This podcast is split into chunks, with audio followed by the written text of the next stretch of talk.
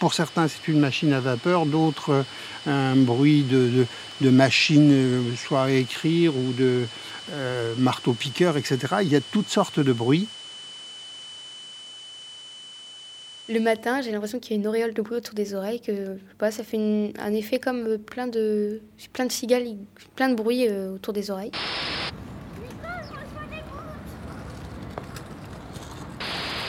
On a l'impression que ces oreilles sont transformées en plaques chauffantes, en plaques vitrocéramiques, et que ça chauffe, ça chauffe, ça chauffe.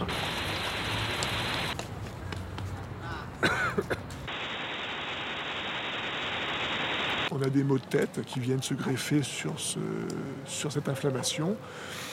On a des tensions un petit peu partout au niveau de la mâchoire, au niveau du cou, parce que bon, c'est euh, les oreilles, ça irradie un peu partout. Je m'appelle Anne-Juliette, j'ai 15 ans. Je m'appelle euh, Thomas Brunet. J'habite dans la Rajoie, un petit village tranquille. Je m'appelle Michel Prévost. J'ai euh, aujourd'hui 26 ans et demi. C'était le 18 septembre 2004, précisément.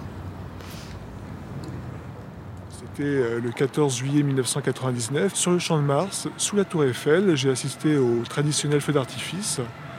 Il était accompagné de pétards que les jeunes euh, faisaient éclater autour de moi. Donc, euh,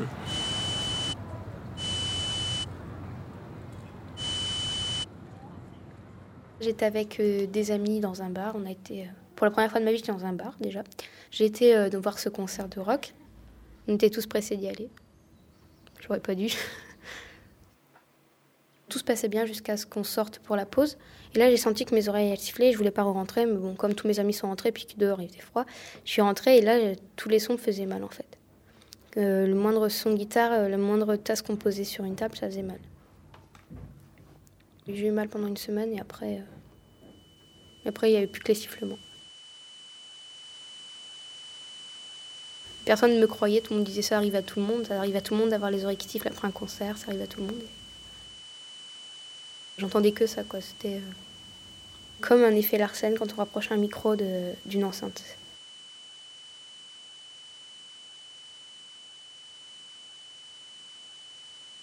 Il y a une dizaine d'années, euh, j'ai eu un traitement médical qui ne m'a peut-être pas bien convenu. Et j'ai eu en même temps euh, de grosses contrariétés, de gros stress sur le plan professionnel et personnel.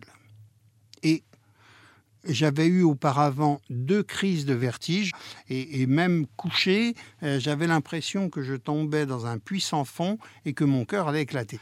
Et un matin, en me réveillant, j'ai eu ces acouphènes qui depuis ne m'ont jamais quitté. C'était il y a dix ans. Voilà, au bout de, quelques, minutes, euh, j'ai senti qu'il y avait un petit problème au niveau de mes oreilles. Bon, j'étais entouré d'une masse compacte, donc je n'ai pas eu le réflexe de, m'éloigner euh, de cette source euh, sonore. Un souffle mêlé avec différents bruits très aigus modulés. Le tout faisant tout à fait le bruit d'un aspirateur, nuit et jour.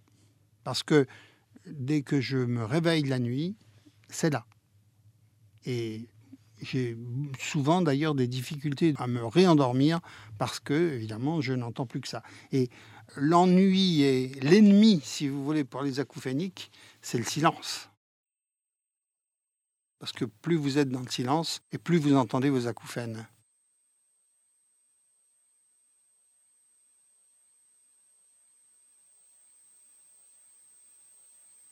bah, Le lendemain, quand j'ai vu que j'avais encore mal, et euh, j'ai dit, tout le monde disait, moi aussi ça m'est arrivé, mais c'est passé. Donc j'attendais que ça passe. Puis au bout d'un mois, j'ai vu que ça passait pas, mais j'ai plus mal. Donc je me suis dit, ben, faudra faire avec. Et puis, puis voilà. Été voir un, un qui m'a prescrit un médicament, mais qui a rien fait. Au début, ça m'apaisait, et à la fin, bah, ça a augmenté encore plus les acouphènes. Et ça mêlait, il y avait un deuxième bruit qui se mélangeait avec, donc du coup, j'ai arrêté de les prendre les acouphènes, normalement, si vous voulez, c'est une souffrance morale. On entend ce bruit en permanence, c'est hyper stressant, euh, mais on n'a pas de douleur physique. Alors que l'hyperacousique, lui, souffre physiquement, comme si on lui enfonçait des clous, des vis dans les oreilles. J'en ai eu à un moment donné, c'est épouvantable. épouvantable.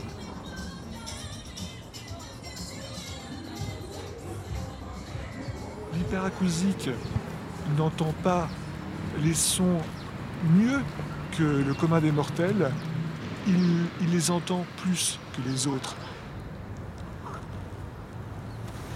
Donc, euh, le fait de se laver les mains, euh, euh, et pour cela de faire couler de l'eau dans un robinet, le fait de manger avec certains couverts en métal, eh bien cela pour un hyperacousique, c'est douloureux. C'est douloureux parce qu'il n'y a plus de filtre dans son oreille. C'est comme si on avait affaire à, une brûlure sur une peau. Et c'est comme si on approchait une allumette. Eh bien, ça fait mal, la peau a mal. Eh bien, pour l'oreille, c'est pareil. Il entend tout. Le passage des voitures sur euh, une chaussée euh, mouillée.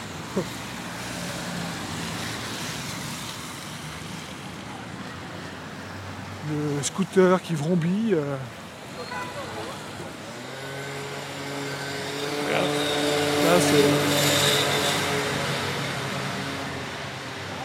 Heureusement que j'ai. Heureusement que je suis sous, sous médicament.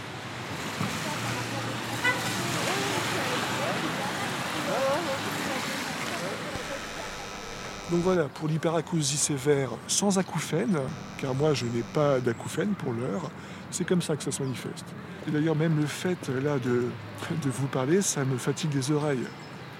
Euh, c'est bon, c'est pas grave parce que j'ai l'habitude de parler, j'ai l'habitude d'avoir les oreilles qui chauffent et que je prends en ce moment un antidépresseur qui me permet, j'allais dire, de, d'être moins en prise avec les bruits environnants, y compris ma propre voix. Allez, allez, profitez, mademoiselle, ça démarre.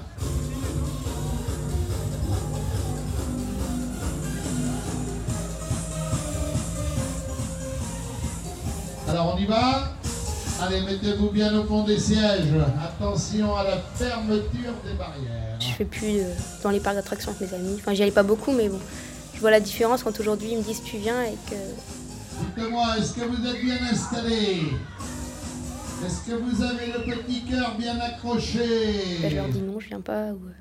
Quand bah, là, il y a euh, un de mes groupes préférés qui joue sur la Grand Place euh, en juin, bah, je vais pas pouvoir y aller. Enfin, j'ai tous mes amis qui y vont, j'y vais pas. Des trucs comme ça, quoi des, au mariage quand on met des bouchons, enfin ce truc-là. Donc... Notre civilisation moderne, ça change vachement. Les métiers plus les loisirs ont fait croître d'une façon absolument exponentielle les acouphènes. C'est bien connu, malheureusement pas reconnu par la sécurité sociale. Pour eux, nous sommes des malades imaginaires.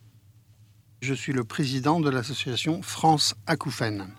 On estime qu'il y a en France entre 300 et 500 000 personnes euh, qui ont des acouphènes euh, permanents et très handicapants, ce qui est mon cas et le cas de bien d'autres adhérents de notre association.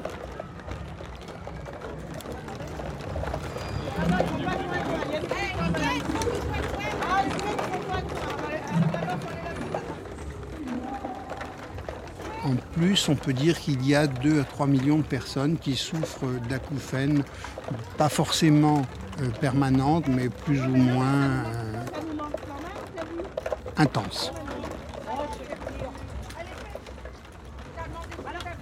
Avoir des acouphènes à 18, à 20 ans, à 25 ans, c'est absolument affolant. Moi qui en ai 60, Bon, euh, j'ai eu jusqu'à 50 ans, j'ai eu la paix, c'est le cas de dire, mais quand on commence déjà très jeune à avoir ça, c'est franchement euh, traumatisant.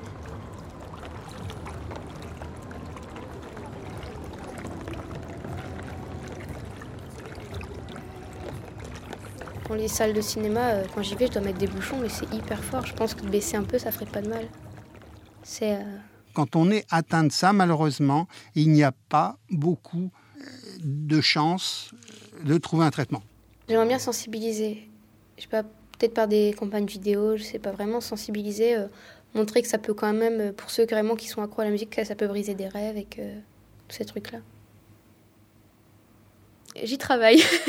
enfin, j'avais déjà pensé à une sorte de film qui mettrait en scène euh, une fille qui joue dans un groupe de musique et puis du jour au lendemain, elle va à un concert et elle se retrouve avec des acouphènes. Et enfin, tourner ça vraiment dans la dérision, enfin vraiment que vraiment voir dans un cas aussi plus grave que le mien, parce que. Mm. Je participe au concours des, courts-métrages de France. Donc pendant toute l'année, avec une équipe, enfin, on monte une équipe de tournage, donc avec des caméramans, des preneurs de son, des acteurs, et, et j'écris le scénario, et on fait, je mets en scène avec ma meilleure amie le film, et après on fait le montage. Dans mon club de vidéo, à chaque fois qu'on fait du montage, mon prof de vidéo, il met le son hyper fort. À chaque fois, je lui dis, mais il faut baisser. Puis il me rappelle à chaque fois, il me dit, oui, dans les vrais studios de montage, le son crie. Donc des fois, ça remet un peu en cause. On se dit, mince, est-ce que je veux vraiment travailler là-dedans si c'est pour, pour être mal à l'aise tout le temps et tout? Je dis, oui, mais euh, si on mettait moins fort, on pourrait mieux entendre à longue durée euh, plutôt que d'être sourd au bout de 10 ans.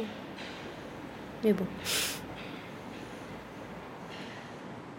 beaucoup de gens célèbres dans le showbiz en sont atteints.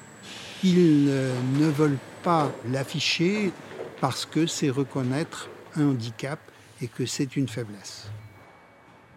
Je ne citerai pas de nom, mais parmi les chanteurs, euh, musiciens les plus connus, euh, la plupart ont des acouphènes parce qu'ils ont subi au cours de leur carrière trop euh, de bruit pendant trop longtemps.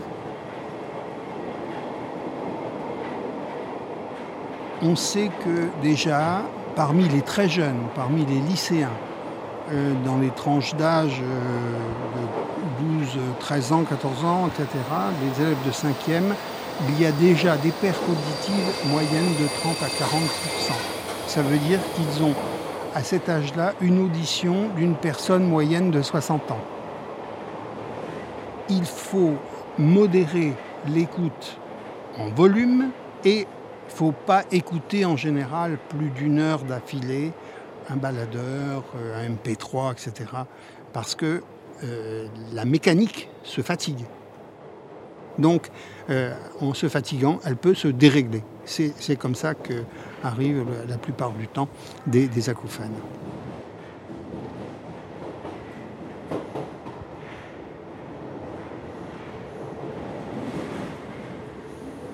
Faudrait qu'il y ait une limite aux baladeurs parce que des fois, il y en a, ils marchent dans la rue, on les entend à 3 km. C'est euh, effarant de savoir qu'ils se doutent pas qu'il peut leur arriver quelque chose. Mais bon, ceux qui veulent pas entendre, ils veulent pas entendre. Hein. Ils, préfèrent rester avec leur baladeur hyper fort et euh, croire que, ça, que rien peut leur arriver. Souvent comme ça avec les jeunes. Quand on va dans un concert où effectivement là ça va être difficile de baisser le volume, il faut mettre des bouchons d'oreilles. Même moi, avant, euh, avant de les avoir, je pense, c'est un peu invincible. On se dit, ça arrive qu'aux autres, ça arrive qu'aux autres, et puis.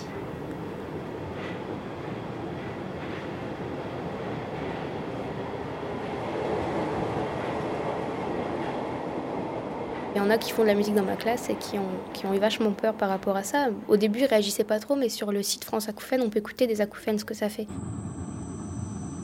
Alors je leur ai envoyé et depuis ce temps-là, bah, ils ont super peur.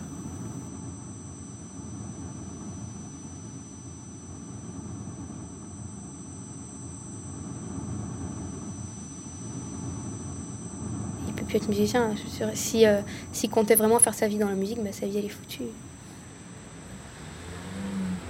Voilà. J'ai continué mes études, j'ai fait ma licence, j'ai fait ma, maîtrise d'histoire, mais je me suis bien rendu compte rapidement, d'un point de vue professionnel, que je ne pourrais plus faire euh, ce que je voulais faire euh, dès le départ, c'est-à-dire professeur d'histoire-géographie. Car être professeur d'histoire-géographie, c'est non seulement parler pendant des heures et donc ainsi écouter sa propre parole, ce qui pour un hyperacousique peut être douloureux à la longue, mais c'est aussi euh, être confronté à une classe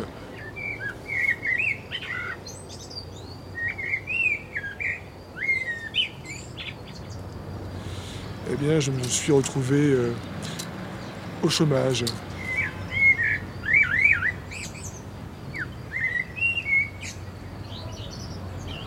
Souvent à certains hyperacousiques, ben tiens, euh, pourquoi ne mets-tu pas des bouchons pour, euh, je ne sais pas moi, partir en vacances, prendre l'avion, faire euh, des kilomètres et des kilomètres en voiture?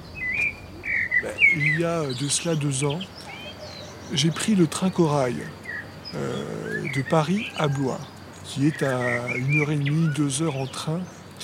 Pour ce trajet, j'ai mis des bouchons en mousse bien calés dans mes oreilles et j'ai rajouté au-dessus de ces bouchons en mousse un casque de chantier. Eh bien, le bruit pénètre quand même, et cela me sciait les oreilles. J'entendais le bruit des roues du train sur les rails. Ça faisait comme un bruit de scie pour moi.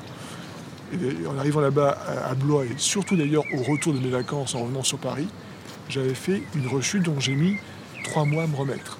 C'est-à-dire avoir les oreilles en feu toute la soirée, à être obligé de prendre certains médicaments pour essayer d'éteindre l'incendie, et à espérer que la nuit se passe, j'allais dire, au mieux, pour récupérer un peu. Euh,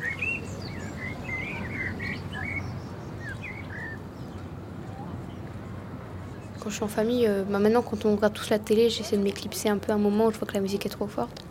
Et des repas de famille, ça me fait mal aux oreilles, mais le dernier qu'on a fait, on était vraiment beaucoup à table et ça m'a rien fait.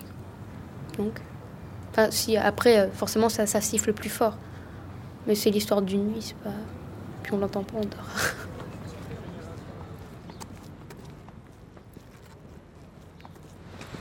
J'ai l'habitude de dire, peut-être un peu présomptueusement, euh, mais c'est ma vision des choses, que sur cette pathologie-là, l'hyperacousie, on en connaît plus que certains ORL. Euh, moi, je vois par exemple que je ne suis plus suivi par un ORL, je suis suivi par un médecin. Et quand je vais chez lui, ben, je lui fais tout un, tout un topo sur l'hyperacousie et je lui demande de prescrire telle ou telle chose. Avec son aval, bien sûr. Mais...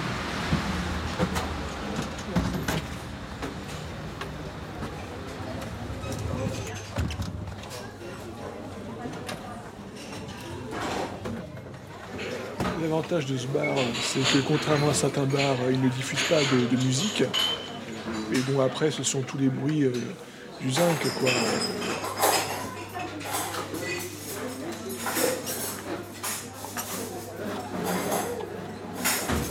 oui, ça nous rend en colère lorsqu'on voit qu'un jeune qui a subi un traumatisme sonore, qui hérite soit d'acouphènes, soit d'hyperacousie, soit des deux à la fois, qui arrive chez un ORL, ou même pire, dans un service d'urgence, et qui se voit rétorquer Oh bien non, on va pas.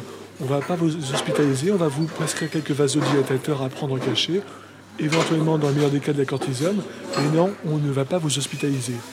Qu'est-ce qui est embêtant là-dedans, c'est que les oreilles se disent bon ben voilà, c'est des sifflements, ça va disparaître. Bon ben l'hyperacousie, ouais, connaît pas trop, mais bon, euh, avec du repos, ça va se tasser. Mais ils n'ont pas conscience euh, des conséquences néfastes que peuvent avoir la non prise en charge de ces pathologies dès le départ et euh, de façon très accentuée.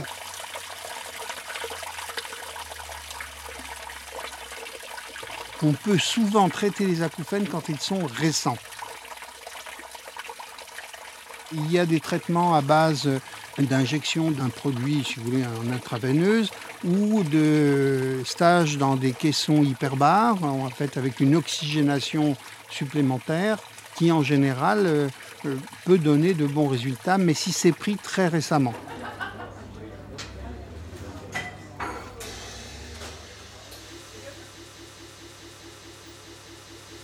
On dit euh, de, mettre, de protéger les yeux de ses enfants au soleil, de mettre des lunettes. On, fait plein de prévention, on vend de la crème solaire et pour la peau, mais pour les oreilles, il n'y a rien. quoi. Il faut vraiment aller chercher l'information, on ne nous la sert pas. Ce que les gens euh, doivent comprendre, c'est qu'ils doivent se protéger. Et j'allais dire, ce n'est pas uniquement les jeunes qui doivent se protéger. C'est le monsieur qui fait du bricolage chez lui, avec des outils, des ponceuses, avec des perceuses qui font un bruit terrible. Il faut savoir qu'une perceuse, sur un mur en béton, ça atteint gentiment mais sûrement 115 décibels. Donc ces personnes qui s'adonnent à du bricolage, qu'elles mettent au minimum des bouchons, un casque.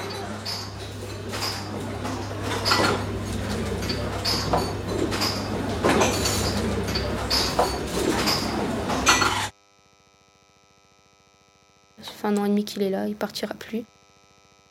Si euh, je commence à, m'apitoyer sur ça, j'ai pas fini. Il y a plein d'autres choses dans la vie à côté. Arte Radio. J'hésite entre fac de lettres, euh, de psycho ou, euh, ou de cinéma, mais ça reste assez bouché le cinéma. Faire cinéaste, c'est assez